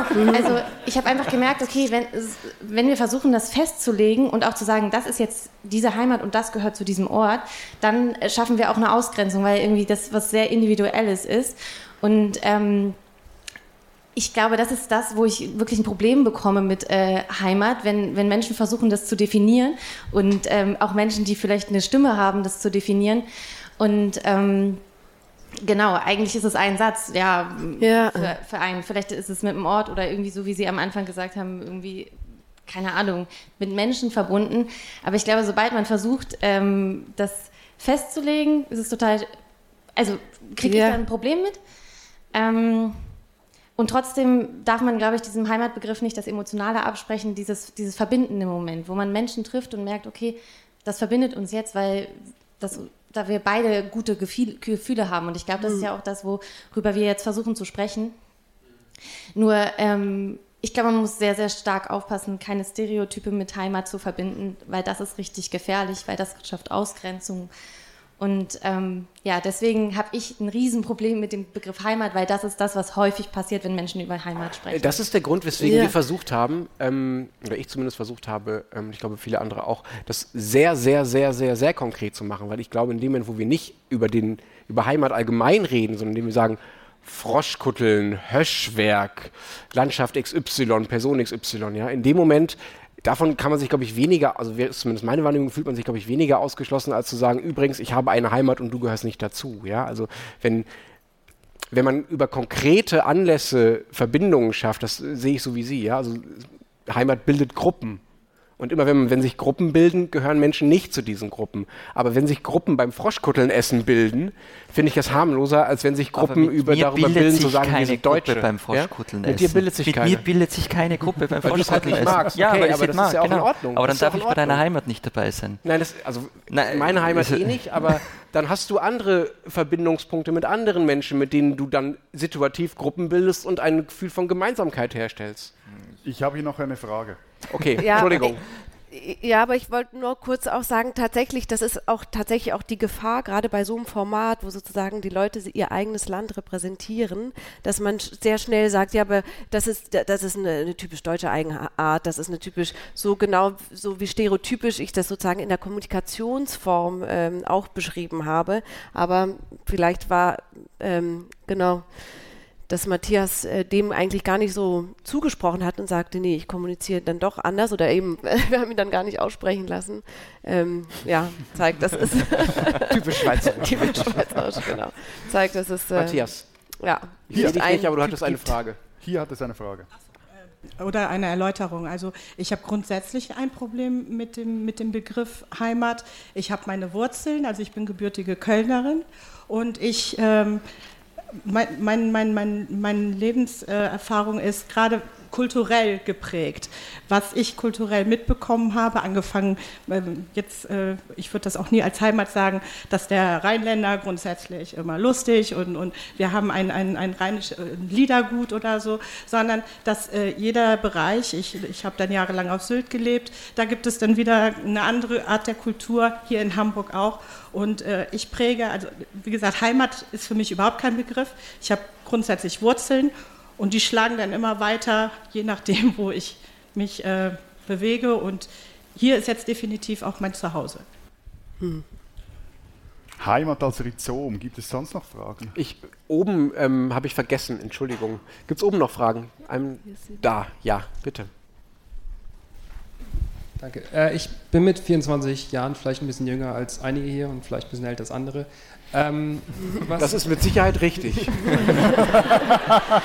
was, ich, was ich sagen möchte, ich, ähm, ich bin Deutsch, Urdeutsch, beide Eltern Deutsch. Ich studiere in den Niederlanden und was ich finde, fällt hier ein bisschen herunter, ist Europa als, als Heimatbegriff, gerade als oder gerade im Angesicht der anstehenden Europawahlen.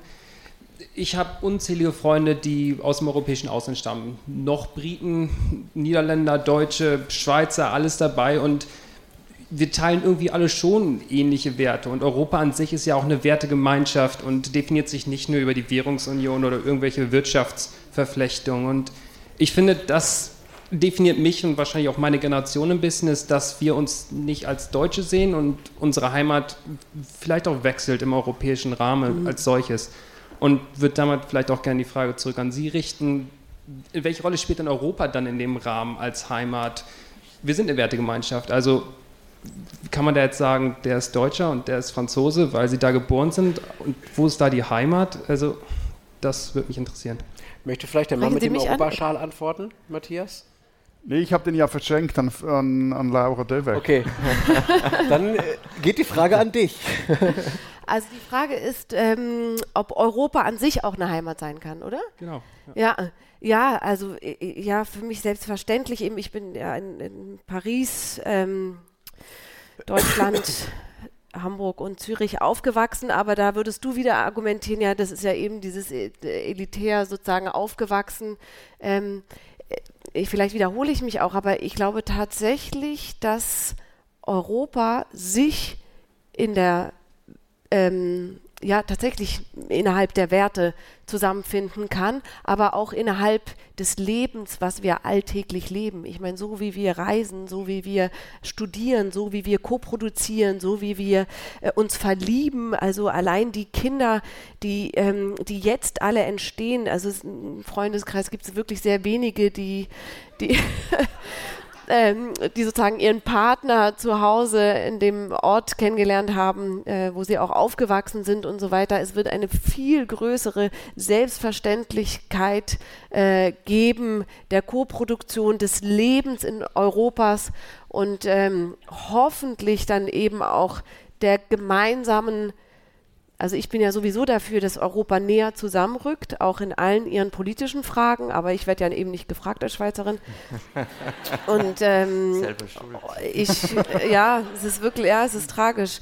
Und ähm, und deswegen bin ich relativ zuversichtlich gerade noch, weil das so eine selbstverständliche Lebensweise sein wird, das Europa, bin ich zuversichtlich, dass es auch eben politisch zusammenrücken wird. Ähm, Ich bin ein bisschen skeptischer, Ich ehrlich bin gesagt. ich auch, aber ich habe meine elitären Ja. Skepsis vorher schon Ja, angebracht. äh, auch, Also- auch deshalb, weil mein Eindruck jetzt auch ist, nach, auch nach den Fragen und nach den Beiträgen von Ihnen, ähm, dass Heimat etwas mit konkreter Erfahrbarkeit zu tun hat. Also mit Landschaften, das sage ich selber Landschaften, ähm, mit, mit Orten, mit Personen, also mit Dingen, die man sieht, die man fühlt, die man bespricht, was auch immer, ja.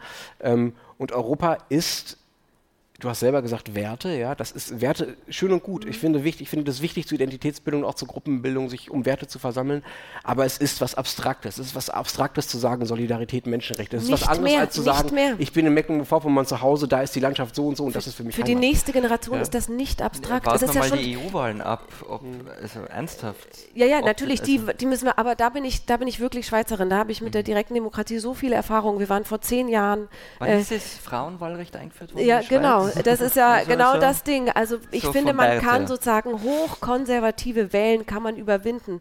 Wir hatten zehn Jahren und das ist das Tolle an der direkten Demokratie, dass man immer ge ganz genau weiß, wo die Gesellschaft gerade steht, was sie denkt, was sie fühlt, was sie politisch möchte. Und es gab eine Abstimmung nach der anderen, wo die SVP, also so, äh, AfD-Pendant, eine Abstimmung nach der anderen gewonnen hat und man dachte, was ist hier los? Und im Moment passiert ähm, äh, geht, geht diese Bewegung wirklich nach ähm, rückwärts.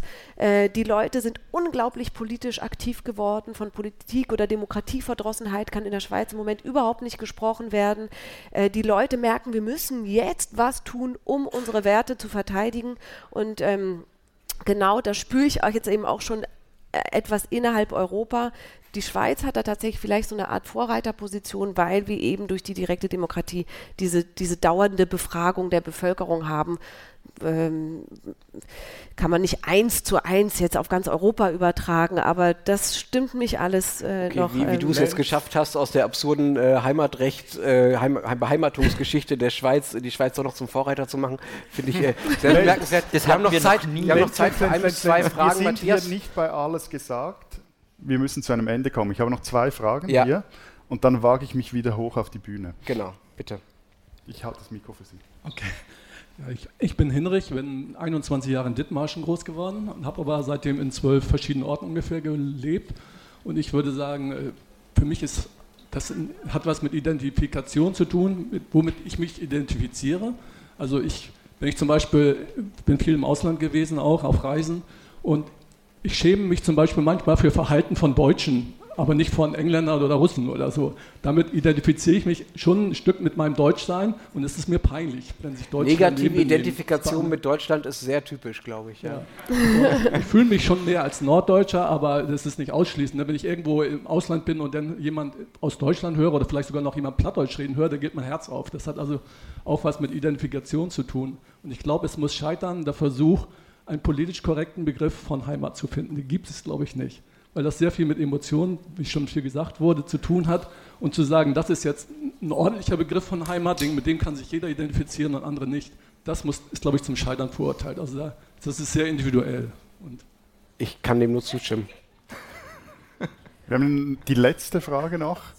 Ja, mein Name ist Ute. Ich äh, wollte einfach mal- mal dazu sagen, für mich ist das äh, überraschend zu sehen, ähm, im Laufe meines Lebens hat sich dieser Begriff nämlich für mich verändert, diese Begrifflichkeit. Als, als in, 60 in den 60ern geboren, 80er sozialisiert, waren wir sowas von europäisch. Da wollten wir partout nicht Deutsch und Heimat sein. Und ich war immer stolz darauf, wenn ich im Ausland war und nicht als Deutsche, was mir auch nie passiert ist. Ich bin nie als Deutsche identifiziert worden. Das fand ich damals cool. Heute ist das überhaupt kein Thema mehr. Heute bin ich, wenn ich unterwegs bin, natürlich bin ich Deutsche und natürlich sage ich, dass ich Deutsche bin. Und was erlebe ich? Ich erlebe, boah, Deutschland ist ein cooles Land. Ihr macht so viel Positives auch. Und, äh, oder auch so, oh, ihr, ihr seid fröhlich, ihr könnt äh, temperamentvoll sein, ihr könnt alles Mögliche machen. Und das ist eine Erfahrung, die finde ich positiv. Und das hat auch was damit zu tun, dass ich eben auch sage, dass ich Deutsche bin. Aber ich weiß, dass ich zum Beispiel innerhalb Deutschlands zum Beispiel auch mein Gefühl, ich bin Saarländerin, auch was ganz Exotisches. Und als mhm. Saarländerin sind wir ja sowieso Europäer gewesen. Also dieses das ändert sich. Es ändert sich auch mit dem Status, den man hat. Bin, reise ich als Schülerin, Studentin durch die Gegend, ist das ganz was anderes, als wenn ich plötzlich als Mutter von drei Kindern verheiratet und gesettelt durch die Gegend reise. Habe ich ganz andere Wahrnehmungen. Also insofern, ja, Heimat, den Heimatbegriff, den habe ich allerdings so gut wie nie verwandt, komischerweise. Ist mir gerade jetzt eben durch das Gespräch aufgefallen, dass ich das Wort Heimat selten verwende. Ich bin zu Hause, ja, aber nicht Danke. Heimat. Muss ich ganz ehrlich sagen. Aber apropos 80er Jahre Sozialisierung muss man jetzt trotzdem noch sagen, dass uns Lenz als Vorbereitung Slime vorgespielt hat, Deutschland muss sterben und eigentlich da mal den Boden für diese Diskussion legen wollte. Das soll jetzt das letzte Wort gewesen ja. Ich muss doch die Chance haben, mich zu verteidigen. Ich finde, dass das, ähm, dieses Slime-Lied Deutschland muss sterben, damit wir leben können, das ist natürlich brutal, aber ich finde, es ist auch insofern typisch deutsch, als das, was ich gerade schon gesagt habe, es ist eine, eine, auch eine negative Identifikation mit dem Land gibt, in dem, in dem Willen, sich im Zweifelsfall auch davon abzusetzen. Auch das ist irgendwie Heimat, ja, zu sagen, dass auch das ist deutsch. Irgendwie. Ich finde Deutschland schrecklich, kann auch eine Beheimatung in Deutschland sein. Mhm. Aber man braucht erst eine Heimat, um sich an ihr abarbeiten zu können, oder? Ja, das ich ist das. Ich würde ja so weit gehen und sagen, der echte Patriot ist der kritische Patriot oder Patriotin. Ihr habt alle so wunderbare das Schlussworte ist ja vorbereitet. Schlusswort. es, hat er, es hat er geklaut von Jean Amery, der hat es so ähnlich mal gesagt. Oh. Anlesen ist auch eine Kunst. okay, bevor wir in eine Relotius-Debatte reinfallen, beenden wir diesen Podcast. Uns hat es sehr viel Spaß gemacht. Vielen Dank, dass Sie mit uns über Heimat gesprochen haben. Vielen Dank, dass du bei uns warst, Laura. Das hat die Runde sehr bereichert, finde ich. Ähm, vielen Dank, dass Sie so viele mit uns gelacht haben. Das war die 61. Folge unseres Transalpinen Podcasts. Wir hören uns, liebe Hörer, nächste Woche wieder. Bis dahin sagen wir Vielen Dank. Adieu. Ade miteinander. Und tschüss.